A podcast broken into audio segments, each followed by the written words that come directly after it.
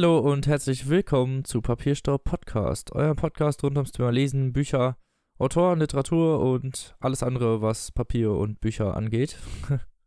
Wie immer mit mir Robin und meinem lieben Mitpodcaster Tim. Hallo. Ah, das war schön. First time Ja. fehlerfrei. Wuhu. Na, wie, ge wie geht's dir denn, Tim? Folge, Ja, Folge gut. 36 Ja, ganz gut. unseres gemütlichen Ja. Podcasts. Ja. Was hast du denn so in letzter Zeit gemacht? Oh, das, was ich immer mache, ne? Nein. Ich habe ein bisschen die Sonne, als sie da war, genossen. Die war ja dann leider doch schnell wieder weg. Ja. Und ja. Und du hast einen Ausflug in die nordische Mythologie gemacht? Oh ja, stimmt. Ich habe voll viel God of War gesuchtet. Das Neue, es war göttlich. Kleiner Joke am Wow. Rande. Ja. Ähm, und war es so gut, wie alle sagen? Es war besser, als alle sagen. Aber dazu vielleicht mal mehr, wenn, wenn wir mal im Nachtgeflüster darüber reden oder Mhm. eine spezielle extra Videospielfolge machen. Ja, genau. Genau. Momentan ist das leider nicht so drin. Ja, aber machen wir schon nochmal. Ich habe auch richtig Bock auf das, auf God of War, aber keine PS4, ne? Das ist, ich habe aufs falsche Pferd gesetzt damals. Würde ich auch mal sagen. Es gibt einfach jetzt. viel zu gute Spiele für die PS4. Es gibt, außer Halo gibt halt nichts, Ja. was für die Xbox spricht. Und so. Gears of War. Ja, und selbst da schon. Also ist jetzt halt nicht meine Forza. Reihe. Ja. Aber das war's. Mhm. Leider. Also leider nicht für mich, aber für dich. ja. Also ich habe auch eine Xbox One. Was laber ich? wow. Ähm, wow. Ja, aber Ich es bin gibt versorgt, einfach viel man zu. merkt's. Ja, es gibt einfach viel zu viele gute Exklusivtitel für die PS4. Das stimmt allerdings. Ja, und dann war ich noch am 1. Mai gestern draußen.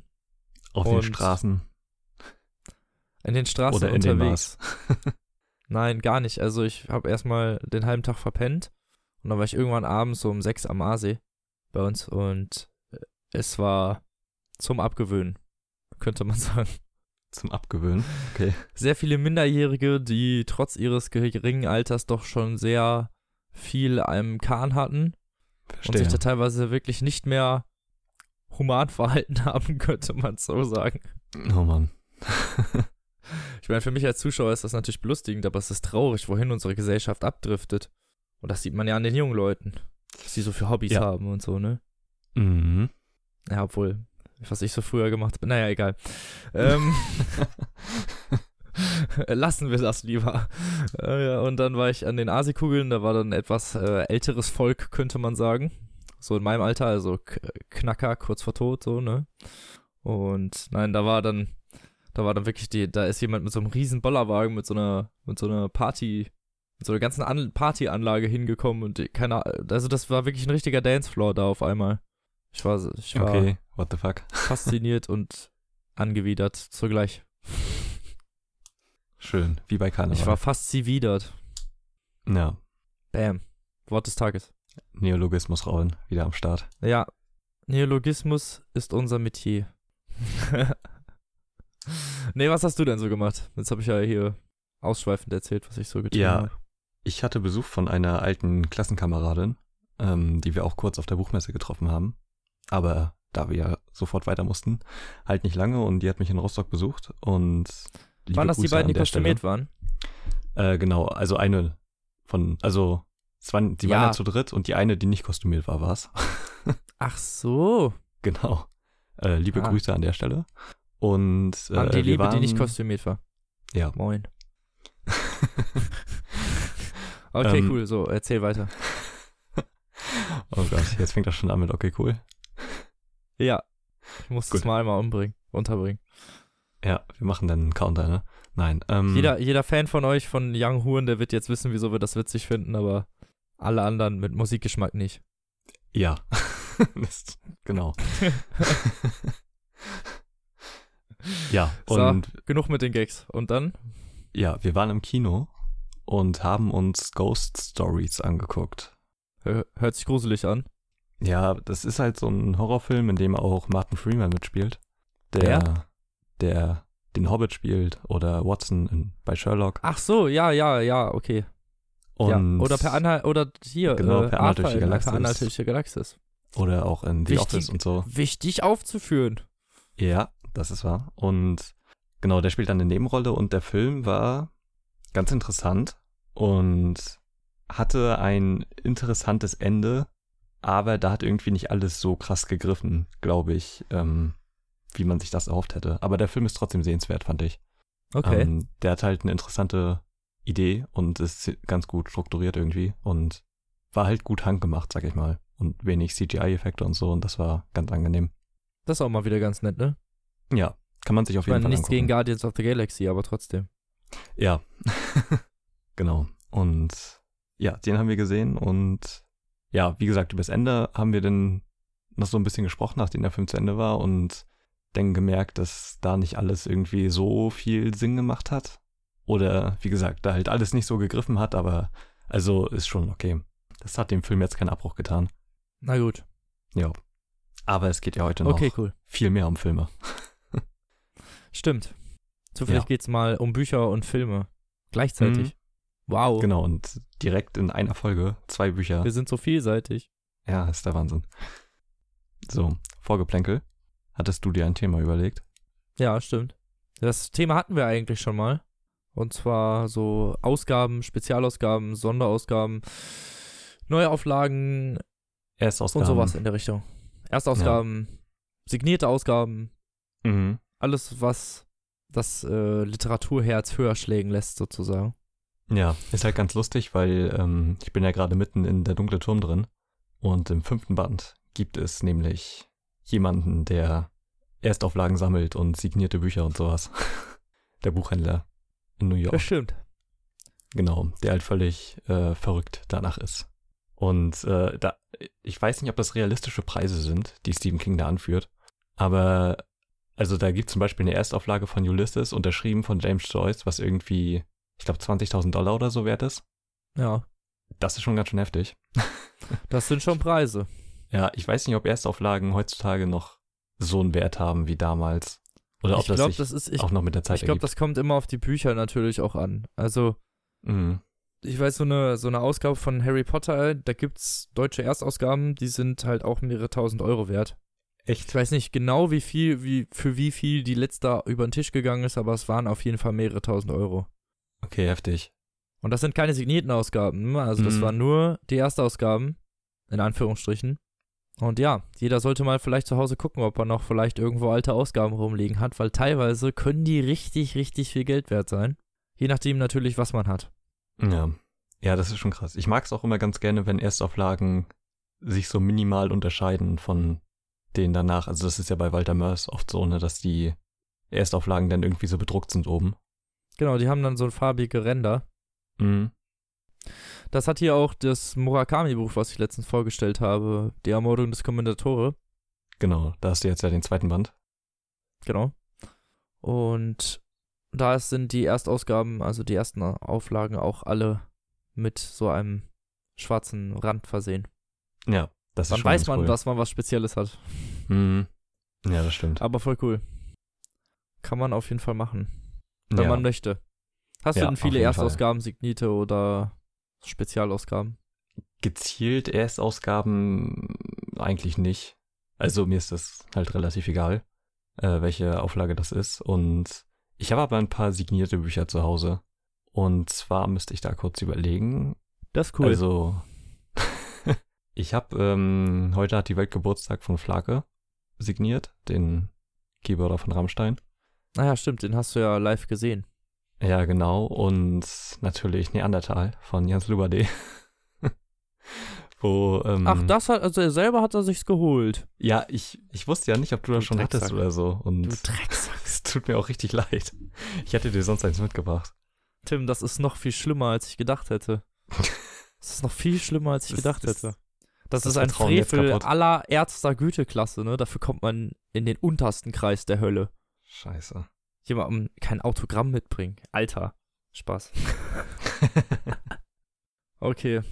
Und natürlich Chronos Cube wahrscheinlich, ne? genau. Äh, von der guten Tekla Krauseneck unterschrieben.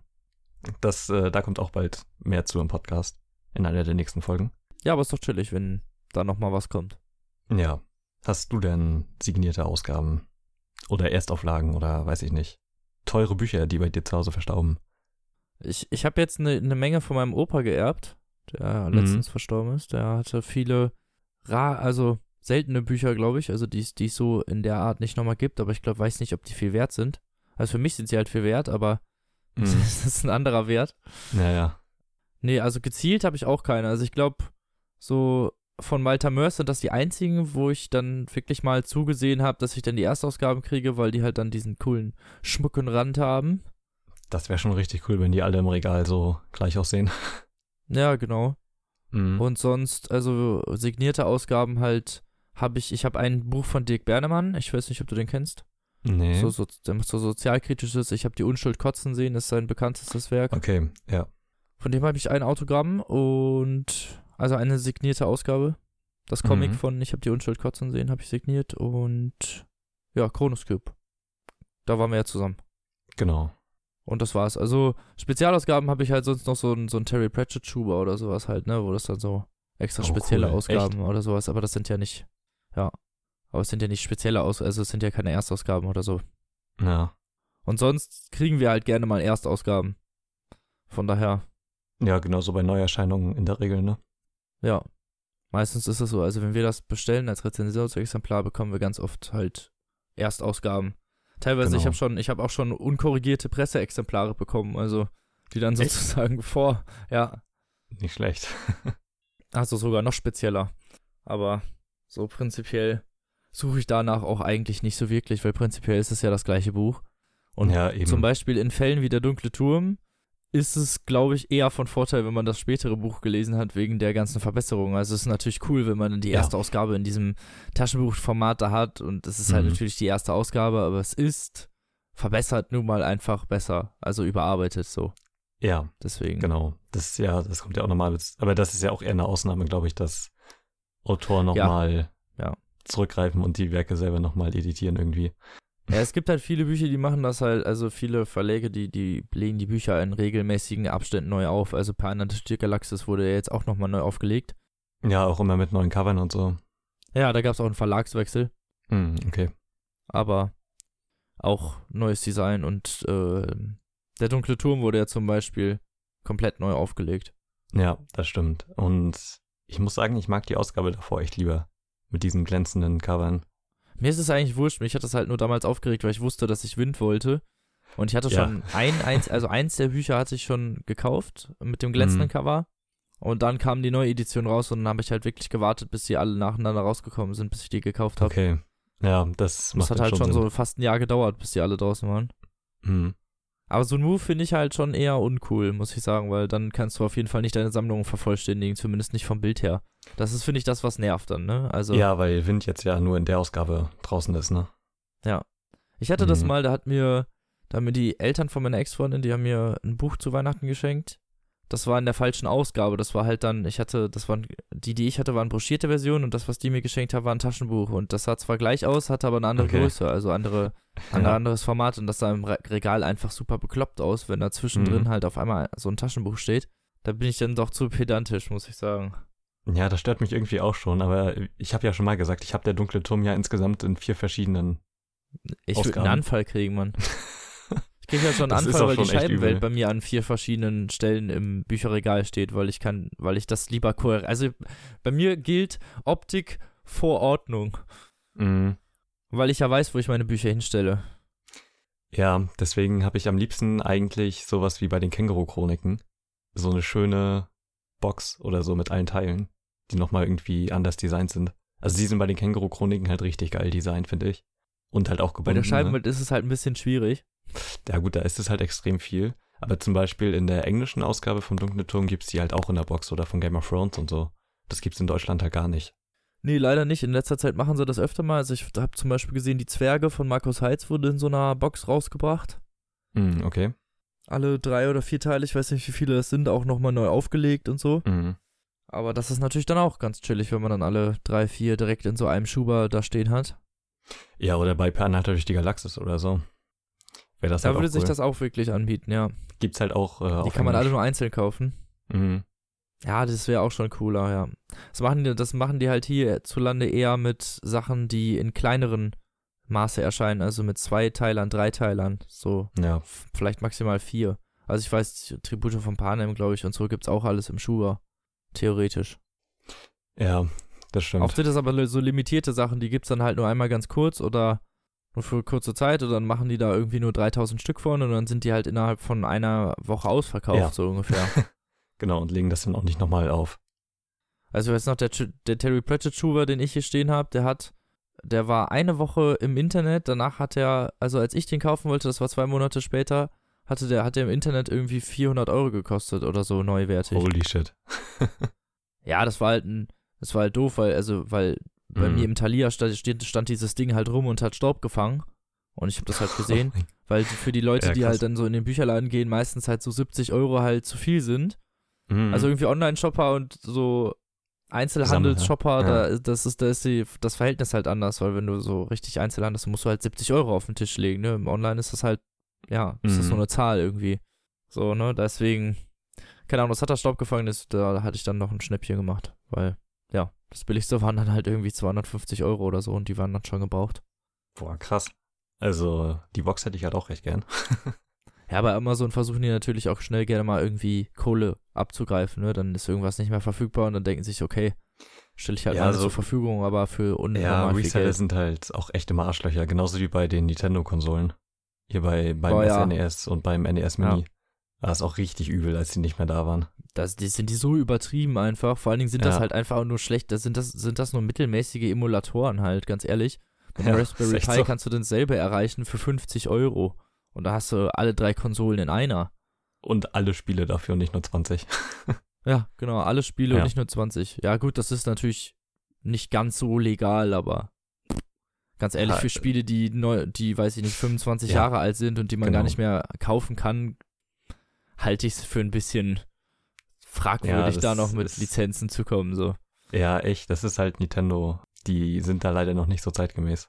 Aber das Naja, ist ein anderes Thema. Die sind ein bisschen greedy. Was soll's. Ja. So.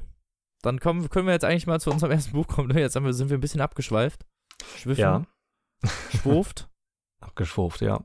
abgeschwurft. Nachdem wir hier so abgeschwurft sind, mal zum Thema zurück. Genau, und das Thema sind Bücher und Filme. Zumindest bei mir. Und ich mache den Anfang mit einem der wahrscheinlich wicht wichtigsten Werke der Filmliteratur. Und zwar Mr. Hitchcock. Wie haben Sie das gemacht? von François Truffaut. Und, Okay, cool. oh mein Gott. Gewöhn dich dran. Ich äh, hab, hab schon Angst, ja. Okay, also erstmal ein paar Worte zu François Truffaut, denn wer ihn nicht kennt, hat, glaube ich, einiges verpasst, denn er war Filmkritiker und anschließend Regisseur und hat so Filme gemacht wie Sie küssten und sie schlugen ihn oder Jules und Jim und Geraubte Küsse und vielleicht sein bekanntestes Werk Fahrenheit 451. Ah, Ja, da klingelt was. Genau, der hat nämlich die Verfilmung gemacht, die großartig ist, wie ich finde. Und ja, war so einer der wichtigsten Autorenfilmer in Frankreichs und so einer der Mitbegründer der Nouvelle Vague, einer ganzen Filmrichtung aus Frankreich und ähm, hat da viel geschaffen in seinem Leben und äh, er hat sich hingesetzt und hat Alfred Hitchcock interviewt. Das ist nicht irgendein Interview, sondern also die erste Sitzung dieses Interviews ging 50 Stunden über eine Woche verteilt, wo sie Tag und Nacht miteinander geredet haben und ähm, genau, sie gehen einfach jeden einzelnen seiner Filme durch. Und Truffaut stellt ihnen halt Fragen dazu und Hitchcock erzählt dann Anekdoten und was weiß ich. Und das Ganze fängt mit der Jugend von Hitchcock an, was ziemlich schnell abgehandelt wird und beginnt dann mit seinen Anfängen von Film und wie er überhaupt dazu gekommen ist, weil er ist ja in, in London aufgewachsen und ja, hat bereits äh, ziemlich früh Interesse gehabt zum Kino und ist schon so mit, weiß nicht, 16, 17 Jahren oder so immer ganz häufig ins Kino gegangen und wollte dann da unbedingt arbeiten und hat angefangen als äh, Zeichner, also hat so Kunst studiert und ähm, nebenbei äh, als äh, Maschinenbauer, glaube ich, gearbeitet oder so Aha. sowas völlig anderes eigentlich. Und ähm, wurde denn, weil er halt so gut zeichnen konnte, in die Werbeabteilung von dieser Firma gesteckt und hat dann dafür die Plakate gemacht und so und so kam dann auch der Kontakt zum Film zustande, weil er als erstes ähm, Zwischenkarten geschrieben hat. Weil bei Stummfilmen hat man ja mal die Szene gesehen, wenn jemand gesprochen hat und danach wurde halt was eingeblendet, was sie gesagt haben. Und das hat er für einige Filme äh, gezeichnet und gemacht und so. Und bei der Firma wurde er dann später auch noch äh, Setdesigner und hat irgendwie alles gebaut und Regieassistent und äh, ist dann da irgendwie immer mehr reingerutscht und hat dann letztendlich seinen ersten Film gemacht. Und zwar war das Ölgarten der Leidenschaft, eine deutsche Co-Produktion im Jahre 1925, ein Stummfilm. Und da fängt es schon an, weil er halt voller Panik und so richtig aufgeregt diesen ersten Film angeht. Und er in Deutschland halt dreht, äh, in München. Und da beginnt schon so komplettes Chaos am Set und er hat da schon richtig Angst, dass er mit seinem Geld nicht hinkommt und keine Ahnung. Ja, die reden dann halt über diesen Film und also so wie über jeden anderen Film in der Form auch, weil also es geht dann immer um Komplikationen und dieses, das Geniale an dem Buch ist halt, äh, dass Truffaut richtig in Hitchcocks Herangehensweise reingeht und man erfährt halt, wie er so Filme strukturiert, was er an denen auch heute noch mag, woran er sich so erinnern kann und äh, was die Schwächen des Films sind. Und das ist halt wirklich sehr selbstreflektiert und äh, extrem selbstkritisch, äh, wie Hitchcock das da sieht. Und ähm, kann seinen alten Film eigentlich relativ wenig abgewinnen und mag aber noch so ein paar technische Spielereien und so ganz gerne. Und das ist halt richtig interessant zu lesen, auch für Leute, die jetzt nicht unbedingt selber Filme machen wollen oder so. Aber die Technik eines, also weil Hitchcock sich gerade als Beispiel halt so gut eignet, wie er Spannungsszenen aufbaut und auflöst und was er da so für Kniffe reinmacht, ähm, ist halt sehr interessant und lässt nicht nur seine Filme, sondern auch Filme generell in so einem ganz anderen Licht erscheinen, ähm, finde ich. Zumindest so zieht man dadurch noch mehr aus großartigen Filmen heraus. Und, ja, auf äh, jeden grade, Fall. Er ist ja auch so eine Ikone auf jeden Fall auf dem Gebiet. Also man Ja, des Spannungsfilms, äh, definitiv. benutzt ihn ja gerne mal als Beispiel, als Positivbeispiel für gelungene Spannung in Inszenierung. Genau. Bis heute eigentlich ein Vorbild für so fast jeden Regisseur. Und ähm, er hat halt viele Begriffe geprägt und viele Erzähltechniken auch. Also den MacGuffin zum Beispiel, ein von ihm erfundenes Ding quasi, was einfach, was in Pulp Fiction zum Beispiel der Koffer ist. Ja, also es geht im Prinzip um den Koffer, der die Handlung vorantreibt, aber es spielt keine Rolle, was in dem Koffer drin ist. Ja. Sowas. Das ist halt von ihm erfunden, quasi in die 39 Stufen. Ach, okay. Genau, sowas zum Beispiel. Oder halt äh, Suspense, also Spannungsmomente. Und er erklärt halt nicht nur seine Filme, sondern auch seine Sicht auf Film allgemein und wie er auch zum Beispiel Literaturverfilmung sieht, weil fast alle seine Bücher, äh, seine Filme auf Büchern basieren. Und das ist ziemlich interessant, weil Truffaut fragt ihn irgendwann an einer Stelle, ob er nicht auch mal einen Klassiker verfilmen will, so Schuld und Sühne oder so von Dostoevsky. Und da bietet er eine richtig interessante Antwort. Und zwar geht er nicht einfach so an Literaturverfilmung ran, indem er das eins zu eins verfilmt. So, er, er meint halt selber, er liest eigentlich gar nichts, außer den Stoff, der ihm halt angeboten wurde. Und ansonsten liest er halt nur Biografien und äh, historische Sachen oder so. Weil er sich davon nicht losmachen kann, wie es als Film aussieht, aussehen würde, meinte er. Und ähm, bei sowas wie Klassikern findet er halt, dass es nicht sein Werk ist, sondern das Werk eines anderen und er würde sich dann nie ranwagen, eine, eine irgendwie schlechte Verfilmung davon zu machen oder so. Und Ja. das fand ich schon ziemlich interessant, weil so viele Literaturverfilmungen halt einfach versaut werden und er nimmt sich einfach, er liest ein Buch durch und vergisst dann quasi die Handlung und nimmt nur die Prämisse und macht dann was eigenes daraus mit einem Autor zusammen. So sind eigentlich die meisten seiner Filme entstanden. Und Das ist auf jeden Fall eine interessante Idee. Ohne dass man halt dann die Basis sozusagen ja, genau. oder irgendwie zerstört. Genau, also die, meistens haben seine Filme halt äh, kaum was noch mit den Büchern zu tun. Und also außer es waren halt so wirklich Auftragsarbeiten oder so und mit denen ist er halt auch absolut nicht zufrieden gewesen. Also generell mit wenig seiner Filme aus der englischen Zeit ist er zufrieden, weil er ist dann ähm, auch ziemlich schnell in Ameri nach Amerika ausgewandert und zwar 1940 hat er seinen ersten Film dort gedreht und ähm, von da an lief es halt besser, weil er halt mehr Stars hatte und für den internationalen Markt produzieren konnte. Und ähm, genau, da hatte er dann ja auch seine Hochzeit. Und ich kann echt nur jedem empfehlen, mal die Filme von ihm zu gucken. Also halt so Klassiker wie Psycho oder Die Vögel oder auch Vertigo ist mein Lieblingsfilm von ihm persönlich. Den habe ich auch erst vorgestern wieder gesehen.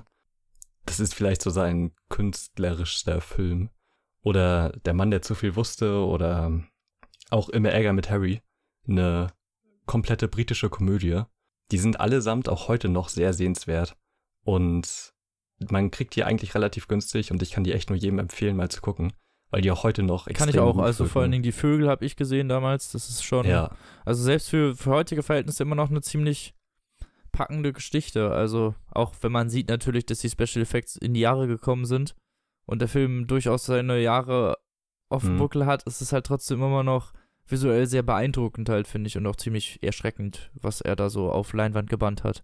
Weil man ja, ich finde, ich finde, die Sache ist, weil man ja weiß, dass es damals halt real sein musste. Da finde ich es mm, in, genau. dem Hintergrund eigentlich noch viel krasser. Weil heutzutage machst du einfach alles CGI, dann ohne CGI sieht das ja. total lächerlich aus, wenn die das machen. Und die haben da halt wirklich diese Leute mit diesen Vögeln in diesen Raum gesperrt. Ja, genau. Und also es ist halt immer richtig interessant in dem Buch zu sehen, was da, was er auch für Hindernisse hatte und wie er das denn gelöst hat. Und weil er halt alles sehr genau geplant hat vor dem Dreh und ähm, das ist einfach extrem spannend gewesen zu lesen, fand ich. Und hat halt echt eine gute Einsicht in seine Filme gegeben und in sein gesamtes Schaffen irgendwie. Und genau, das Buch ist 1962, sollte das eigentlich erscheinen. Also da hat er dann die Interviews geführt und es ist erst, ich glaube, vier oder fünf Jahre später das erste Mal in Frankreich rausgekommen, weil Truffaut parallel dazu halt noch ähm, Fahrenheit gedreht hat und vorbereitet hat und so und einfach nicht dazu gekommen ah, ist, so. dieses Buch rauszubringen. Und ähm, das hat dann ewig gedauert. Und dann kam Hitchcock auch immer noch mal mit neuen Filmen und die sind natürlich in Kontakt geblieben. Und er hat ihn dann immer noch mal wieder getroffen, zu, um, um die Ausgabe so aktuell wie möglich zu halten. Und ah, okay. ähm, genau, 1980 ist dann eine Neuauflage erschienen, die dann alle seine Filme beinhaltet, aus seinen letzten noch, Familiengrab. Und also mit denen spricht er dann nicht mehr über ihn, aber also er erzählt dann noch von seiner Korrespondenz mit ihm und wie er die Filme wahrgenommen hat und so, weil in den letzten Jahren von Hitchcock ist es ihm ein bisschen schwer ergangen, also auch gesundheitlich, aber er hat auch extrem viel Stress gehabt mit seinem Umfeld und hatte halt keine wirklichen Stars mehr und halt irgendwie ein gebrochenes Selbstvertrauen, äh, weil seine Filme auch nicht mehr so gut angekommen sind und ähm, ja, das ist ein bisschen ist schon traurig, äh, das Ende Eine traurige. Geschichte eigentlich. Ja, auf jeden Fall. Ähm, das kam dann spätestens, ihm, wurde dann der BAFTA, glaube ich, für sein, oder vom amerikanischen Filminstitut oder so, irgendwas für sein Lebenswerk wurde ihm gegeben und also so ein Jahr vor seinem Tod und da meinte er schon, ja, okay, wenn ich jetzt einen Preis für mein Lebenswerk bekomme, dann muss ich auch wohl bald sterben. also er war halt immer auch sehr zynisch und sehr lustig. Und ja, also die Neuauflage kann ich nur jedem empfehlen, weil das ist halt die aktuellste. Truffaut gibt noch zu jedem seiner Filme seine Meinung ab und es gibt noch ein sehr schönes Nachwort von dem deutschen Übersetzer, wo er über die Entstehung des Buches reflektiert und auch über die Schwierigkeiten, die Truffaut dabei hatte und das ist alles ziemlich interessant und kann ich nur jedem ja, klingt wirklich empfehlen. interessant, vor allen Dingen, weil ja Truffaut das dann auch alles anscheinend ja selber auf die Beine gestellt hat. Ja, genau. Obwohl er nebenbei ja auch die eigenen Projekte noch am Start hat, er ist ja kein Journalist oder Kolumnist genau, zu dem Zeitpunkt, oder sonst was in der genau, Richtung. Genau, zu dem Zeitpunkt war er halt auch kein Journalist mehr. Und äh, da hat er ja schon einige Filme gemacht. Und ja, es ist einfach ein verdammt interessanter Einblick in das Leben und das Schaffen von Alfred Hitchcock, was auch heute nicht vergessen werden darf, finde ich. Und guckt euch seine Filme an. Sie sind nicht teuer und viele sind bei Amazon und bei Netflix ist, glaube ich, leider nur Vertigo. Aber immerhin. Und, immerhin ähm, eins. Ja, genau. Und ist bei Heine erschienen und kostet 9,99. Oh, das ist ja ein Schnäpperle. Ja, also in der Originalausgabe sind auch, glaube ich, über 400 Bilder von den Filmen drinne, die Truffaut selber ausgesucht hat. Und das ist in der Ausgabe, sind jetzt nicht so viele, aber die Bilder sind halt an wichtigen Stellen gesetzt, wo sie halt über einzelne Filme, äh, über einzelne Szenen sprechen, die man dann halt in den Bildern sieht, um das nochmal ins Gedächtnis also zu rufen. Also wo es auf jeden so. Fall Sinn macht und nicht nur genau. als visueller Zusatzpunkt genau. dient Also ich hätte auch gerne so eine dicke Ausgabe mit allen Bildern, aber also es geht auf jeden Fall auch so, man weiß, worüber sie reden und äh, was sie meinen. Und ja, genau. Ich kann das Buch echt nur jedem empfehlen. Also es ist völlig zu Recht ein Klassiker der Filmliteratur und man kann sehr viel über Filme lernen. So. Ja, klingt sehr gut. Ja, hat sehr, sehr viel cool. Spaß gemacht. Mein Buch hat leider wenig mit Filmen zu tun. Was heißt leider? Ja. mein Buch heißt Die Gabe von Naomi Alderman und ich bin schon sehr gespannt. Das wollte ich nämlich schon etwas länger mal vorstellen, weil das Buch hat mich schon interessiert, kurz bevor es oder bevor es rausgekommen ist, weil es halt sehr viele positive Stimmen und auch bekannte Stimmen sich diesem Buch positiv geäußert haben. Ja. Also ich weiß zum Beispiel, Barack Obama hat darüber was erzählt, Margaret Atwood, also viele ah, auch okay. äh, wirklich, wirkliche mhm. Persönlichkeiten. Also ich finde das natürlich immer so, das ist Effektheischerei im Endeffekt, ne? Also, weil das ist ja für, je, also für jeden macht ein Buch was eigenes aus, finde ich immer. Das, da kannst du ja nicht ja, so ein. Auf jeden Fall. Aber es, es hat halt Furore geschlagen, sagen wir es so. Es hat Furore geschlagen und dadurch wird man natürlich aufmerksam. Mhm. Gemacht im Notfall auch. Und ja, es hat mich dann durchaus doch interessiert, weil es geht um also die Grundgeschichte, die Basisgeschichte dreht sich darum, dass Frauen auf der ganzen Welt, vor allem erstmal die Jüngeren, so 14, 15, die auch so gerade ihre erste Periode haben, also gerade erste Frauen geworden sind, eine seltsame Gabe an sich entdecken. Eines Tages, das tritt partiell und überall im Land auf, also wie so eine, man könnte sagen, wie eine Krankheit. So wird das am Anfang auch deklariert von, von den Medien mhm. und von der Regierung. Können leichte bis starke Stromschläge aus ihren Händen schicken. Je nachdem, wer das halt macht, können die halt sehr stark sein oder halt leicht, ne? Also. Okay. Schwanken in der Intensität. Ja, die können das auch teilweise kontrollieren, weil, also es gefällt vielen auf, weil dann Frauen sich irgendwie wehren und irgendwer ihnen irgendwie krumm kommt oder von der Seite oder man kennt das ja, dieses, mhm. ne, dass Männer oder Frauen gerne mal zu nahe kommen oder bedrängt werden, was auch immer und ja. dann sich die Frauen wehren und ja, dann so eine Stromladung abgeben und einige werden davon halt nur paralysiert, andere sterben und dadurch geht das natürlich auch in den Medien relativ schnell durch die Gegend, also oder schießt durch die Decke.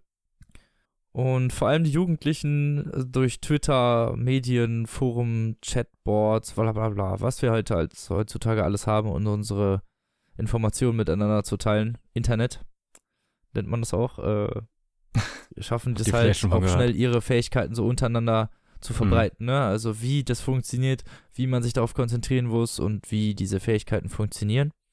Und trainieren dann, okay. fangen auch schon an, an, untereinander zu trainieren oder sich zu, zu bekämpfen natürlich auch.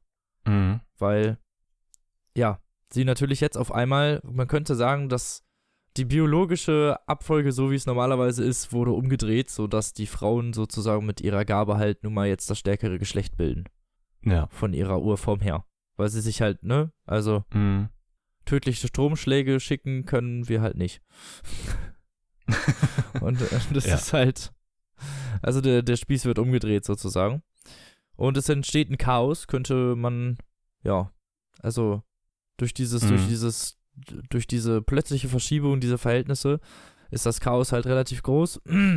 Das hält sich natürlich in westlichen Grenzen etwas mehr in im Zaum, als es woanders das tut, wo die Frauen etwas schlechter behandelt werden.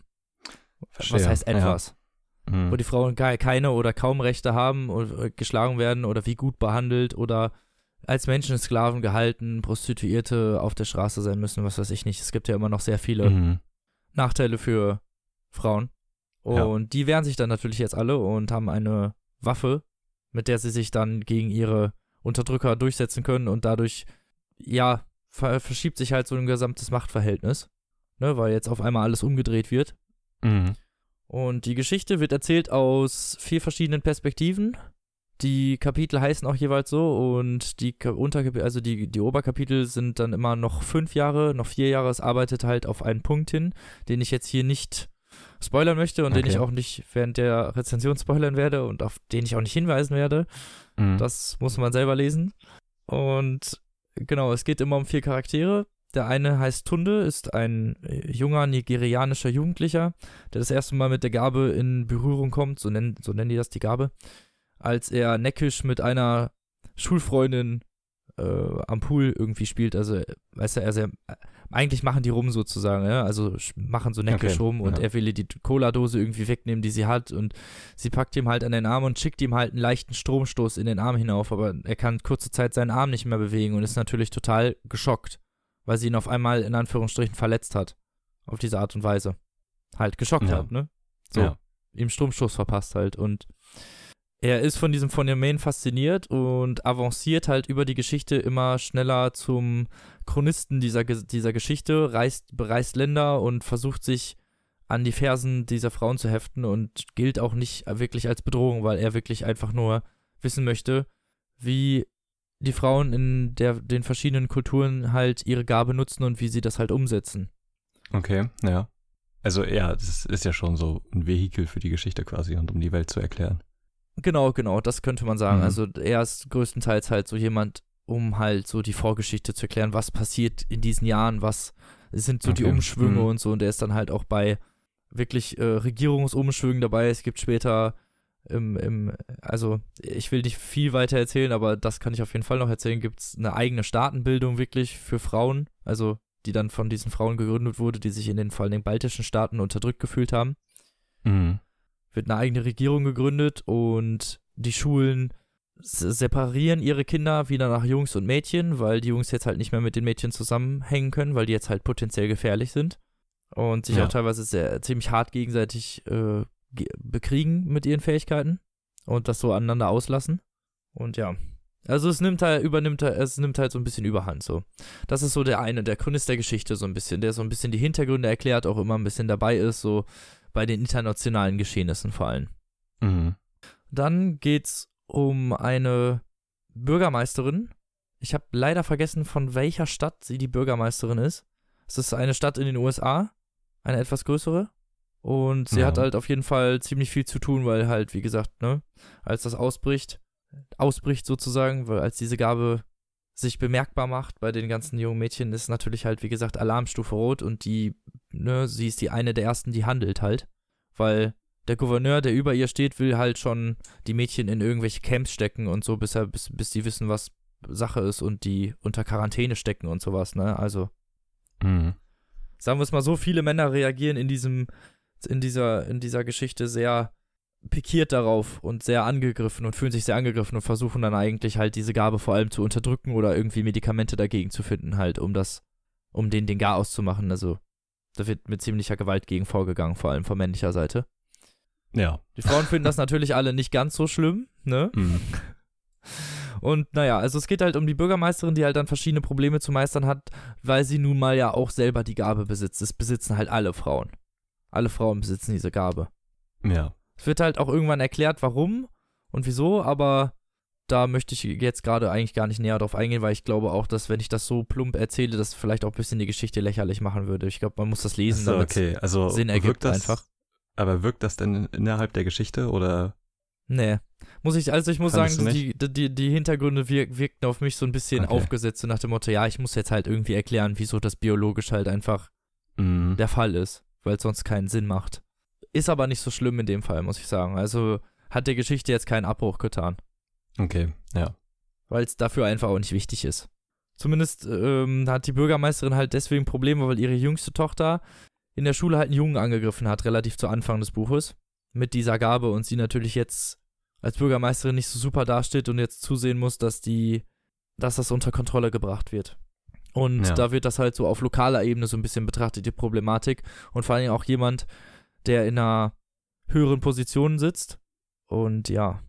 Also die werden dann hinterher auch alle getestet. Also niemand darf mehr in irgendeinem Amt arbeiten, wenn er diese Gabe besitzt. Und das ist halt einfach nur mal. Also die Wissenschaftler haben das noch nicht rausgefunden, die Frauen aber unter sich wissen alle, dass sie alle die Gabe besitzen. Also das ist halt so ein Okay. die verschweigen Mhm. das halt alle, weißt du, was ich meine? Weil sonst dürfte sie theoretisch keine Bürgermeisterin mehr werden. Also das wurde dann schon beschlossen, so nach dem Motto, alle, die diese Gabe haben, dürfen nicht mehr irgendwelche hohen Positionen in, innehaben. Oder was auch Ja, ja. immer, weil sie halt potenziell gefährlich sind.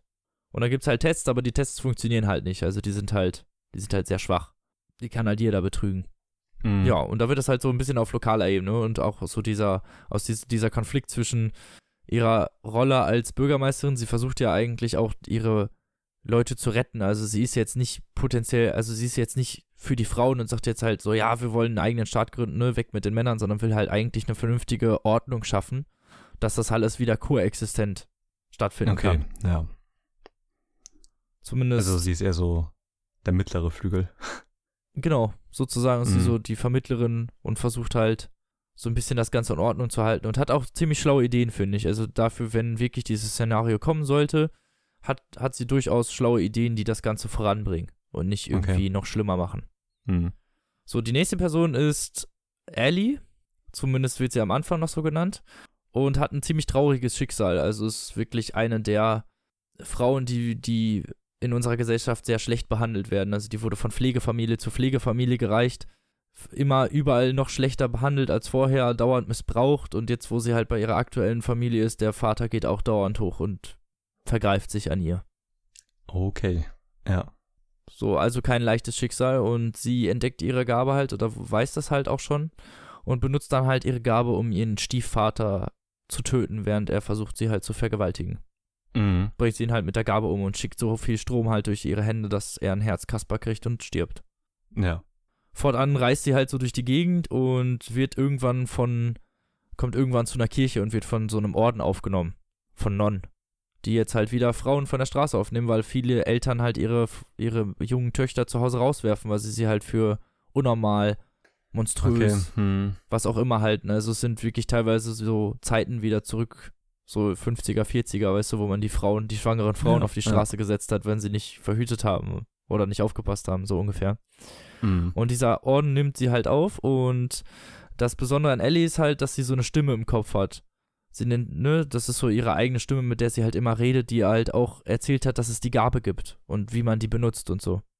Und sie weiß halt nicht, wo diese Stimme herkommt. Also theoretisch glaubt sie, dass sie mit Gott redet. Ja. Und diese Stimme sagt ihr auch immer, wo sie hin muss und was sie zu tun hat halt.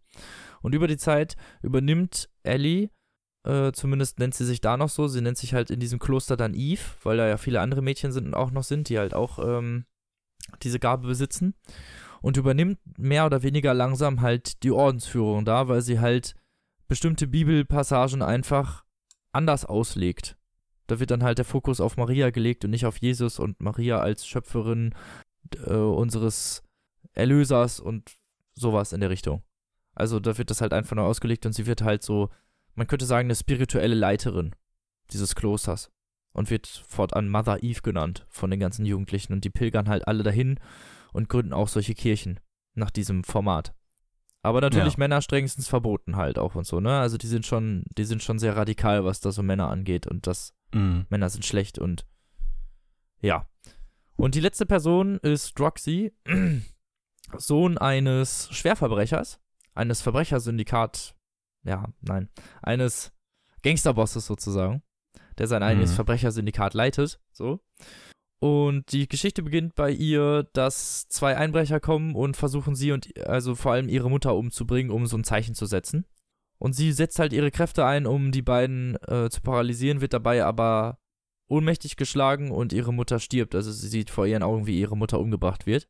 Und Mhm. fortan macht sie dann halt, also trainiert sie ihre Kräfte und merkt schnell, dass sie halt viel, viel mehr, viel, viel stärkere Kräfte hat als alle anderen Frauen, die das sonst so beschreiben. Ja. Und trainiert die halt und um dann den Mörder ihrer Mutter ausfindig zu machen und mit der Hilfe halt des Verbrechersyndikats ihres Vaters dingfest und beziehungsweise halt umzubringen mit ihrer Kraft und tötet diesen Typen halt. Und die, nachdem sie dies, diesen Auftrag, also was heißt diesen Auftragsmord, nachdem sie ihre Mutter gerecht hat, könnte man sagen, interessiert sie sich halt auch für die, für diese Kräfte und auch vor allem für diese aufkeimende Kirche und hat von, von der Kirche gehört, die junge da, also junge Frauen mit der Gabe aufnimmt und die trainiert und zu einem ihrer Jünger macht sozusagen und möchte diese Kirche besuchen und trifft dort halt auf Ellie, aka Mother Eve und ist fortan bilden die beiden halt ein Team, um ihr gemeinsames Ziel zu erreichen. Ja. Das Ziel ähm, möchte ich nicht verraten an der Stelle, weil das muss man halt selber lesen. Also es ist, ist auf jeden Fall relativ radikal. Und das Ganze ist ein bisschen, hat so einen leichten, bitteren Nachgeschmack, könnte man sagen. Ich weiß ja nicht, du hast ja jetzt gehört, was ich so erzählt habe. Ich hoffe, Ja. das war recht verständlich, was so passiert ja, ist, war's. was so ich. abgeht. Und das Ganze wird, bleibt auch spannend, relativ. Oh, Also was heißt relativ? Es, ble es bleibt bis zum Ende spannend. und hat eine ziemlich, ja, ich will nichts zum Ende sagen, nein, ich sag nichts zum Ende. ich, also es ist auf jeden Fall, die Prämisse ist halt auf jeden Fall sehr interessant und ich fand das Buch auch sehr gut und ähm, es hat mir, ich fand, also es hat Spaß gemacht, das Buch zu lesen. Es ist halt sehr, ich finde von den Kapiteln her, es ist sehr angenehm. Es hat so eine sehr angenehme, es hat einen sehr angenehmen Flow. Mhm. Könnte man, wenn man es denn so anglizismisch ausdrücken möchte. Ja. es hat einfach, man, man kann es sehr gut lesen, finde ich. Also es ist halt angenehme Kapitellängen, das Ganze ist ähm, nie zu lange an einem Ort. Man bekommt so ein bisschen die Gesamtperspektive der Situation mit, als auch die Innenperspektive von den Leuten, die halt wirklich in den einzelnen Organisa in den einzelnen Organisationen drinstecken, über die halt hinterher auch gesprochen wird, in dann wieder anderen Teilen der Geschichte. Ja, also ich finde, die, die Personen sind auch, also beziehungsweise die gesellschaftlichen Bereiche, die die Personen abdecken, sind auch ganz gut gewählt. Ja, auf jeden Fall. Das fand ich auch. Das hat mir sehr gut gefallen, diese perspektivische Sicht. Und das Ganze ist halt sehr interessant geschrieben, weil es teilweise sehr umgangssprachlich ist. Also da sind teilweise Interpunktionen, ist da teilweise ein bisschen fehl am Platz, sagen wir es mal so. Es ist halt so, als würde jemand seine Gedanken aufschreiben, so ein bisschen.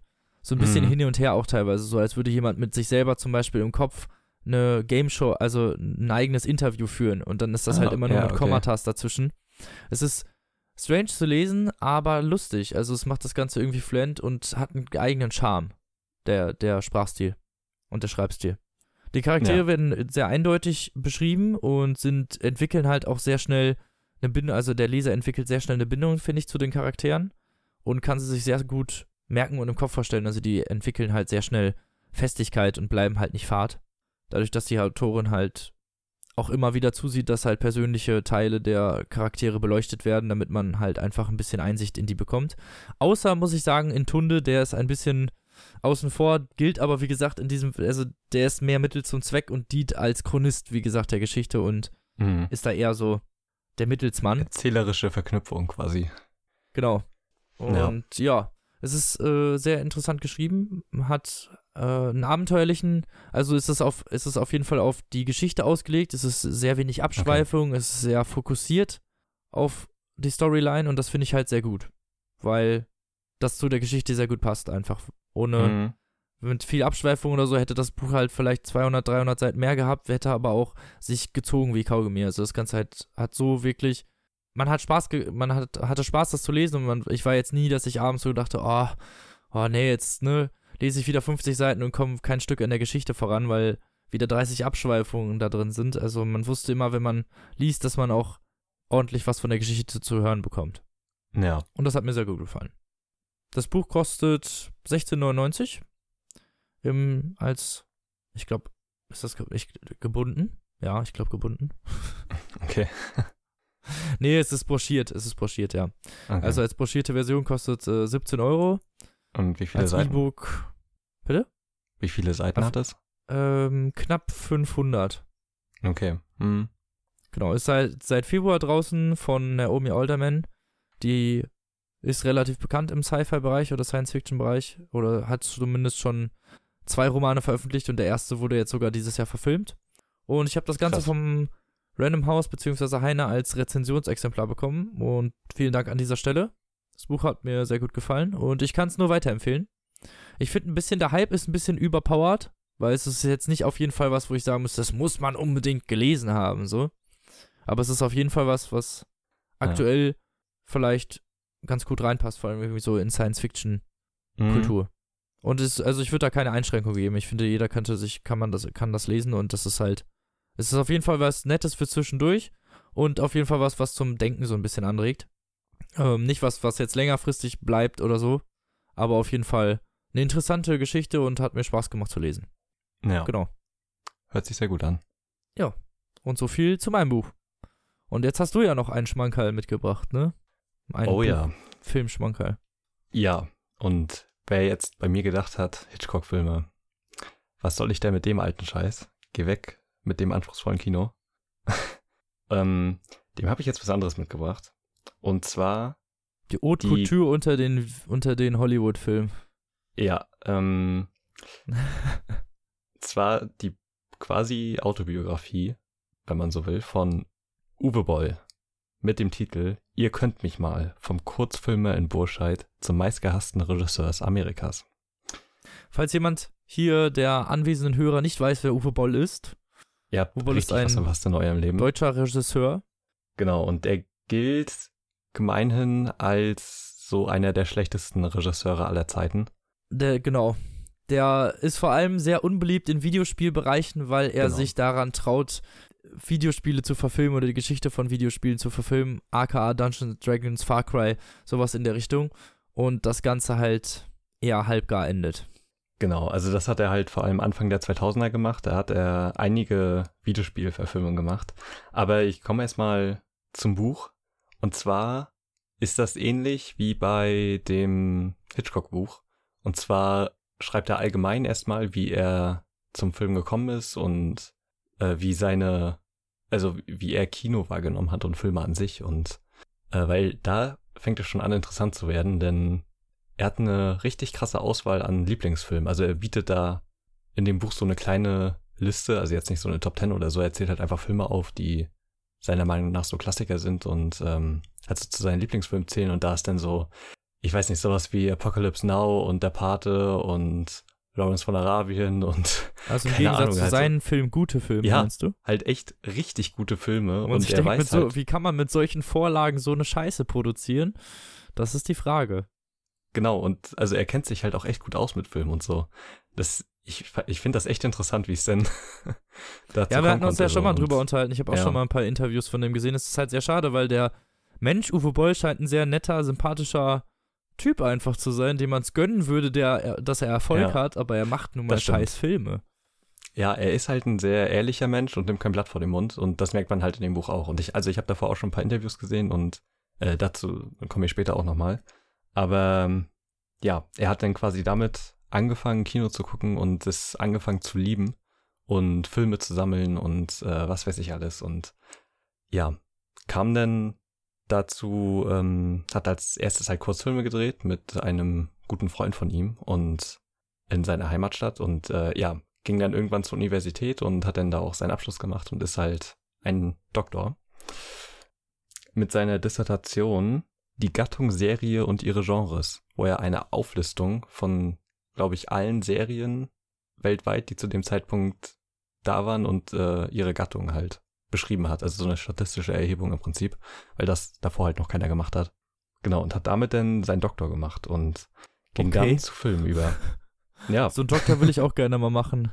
Alle Serien aufschreiben und die in Gattungen einsortieren und zack, bin ich Doktor. Wow. Ich wusste gar nicht, dass das so ja leicht es ist. hat, es hat äh, richtig lange gedauert, hat er gesagt, und es war eine ja, natürlich hat es lange gedauert. richtige Scheißarbeit. Ja, aber das meine ich doch. Das ist, Ja, ich könnte Ja, eine schlaue Programmierung schreiben, die das macht. ja, heutzutage, das war ja äh, 94, glaube ich, hat er das gemacht.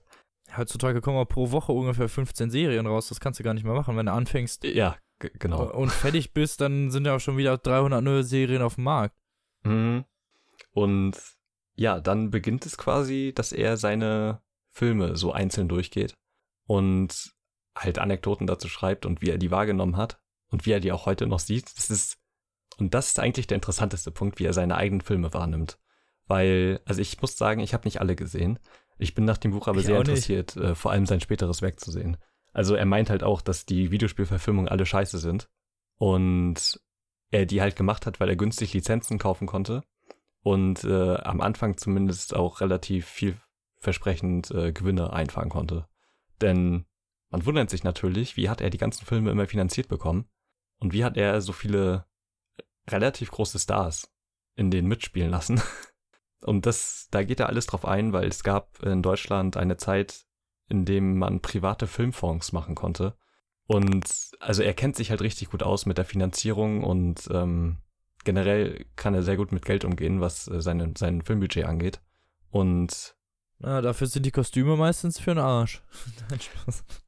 ja, aber ne, also er meint auch, er hat jeden Film immer on time und im Budget fertig bekommen, äh, was schon relativ selten ist. Und kann halt sehr gut damit kalkulieren und äh, also er war ja auch immer Produzent mit bei seinen Filmen und so und also sowas, die, was diese Seite angeht, hat er jetzt halt wirklich drauf. Und seine, auch die ganzen Anekdoten, die er dann zu seinen Schauspielern und so sagt, ist halt richtig geil, weil Michael Madsen hat ja zum Beispiel bei Schwerter des Königs, glaube ich, mitgespielt. Das war so ein groß angelegtes Fantasy-Ding mit Ben Kingsley und weiß ich nicht wem. Und Michael Madsen kam halt am ersten Drehtag betrunken am Set an und Ben Kingsley hat sich dann halt geweigert, mit ihm Schwertkämpfe zu machen, weil die schon mal zusammen gedreht haben und Michael Madsen halt immer betrunken ist.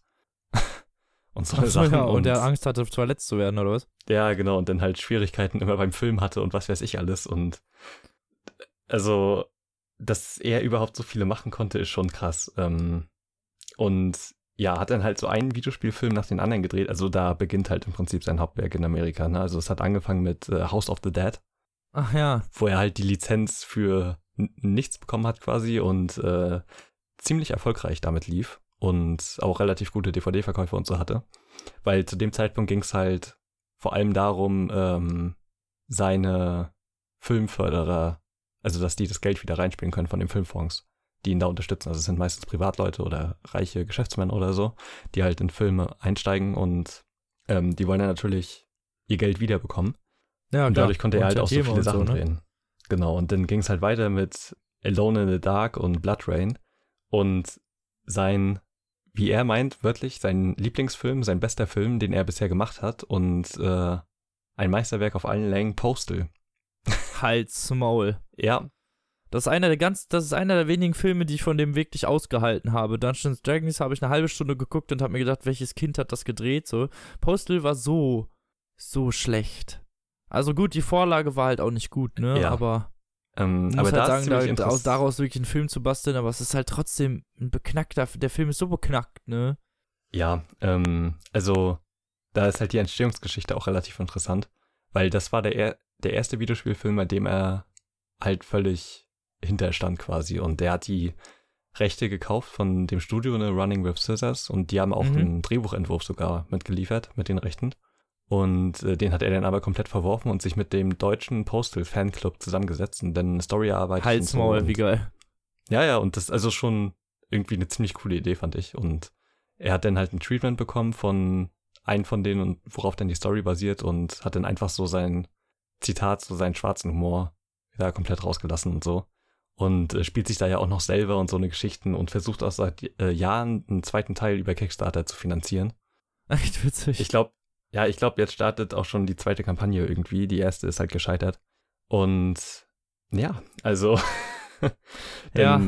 Also ich habe den Film gesehen, das ist, ist es halt wirklich traurig, dass er das als sein Meisterwerk bezeichnet. Also der Film war für seine Verhältnisse vielleicht nicht schlecht, aber so, wenn man so ganz normal diesen Film guckt, würde man auch nicht denken, der ist geil oder den gucke ich nochmal. Ja, und also nachdem er dann die ganzen Videospielverfilmungen gemacht hat, äh, ging er dann wieder zurück zu so härteren Sachen. Und also das sind halt so die ganzen Sachen, die ich noch nicht geguckt habe, die mich aber tatsächlich ziemlich interessiert haben. Ähm, und zwar Darfur. Da geht's halt um, um den Genozid in, in Darfur. Und äh, der okay. soll wohl ziemlich hart gemacht worden sein. Und äh, Rampage und keine Ahnung. Also der hat ziemlich viele interessante Filme danach gedreht. Oder Tunnelratten. Ähm, da geht's halt um, um, um den Vietnamkrieg. Und äh, der soll, also der hat auch wirklich äh, relativ gute Kritiken bekommen und so. Und eine ziemlich Ach, gute gut. Durchschnittswertung bei Rotten ja, Tomatoes. Er war halt ähm, leider irgendwann als der bekannt, der halt schlechte Videospielformate ja. auf Leinwand bringt und dann wollte keiner mehr seine Filme gucken. Also zumindest ja. ich nicht. Genau, und er meinte halt so seine, also mit Postal, also abseits von Postal, so seine besten Filme sind halt die, ähm, die Rampage-Filme. Da okay.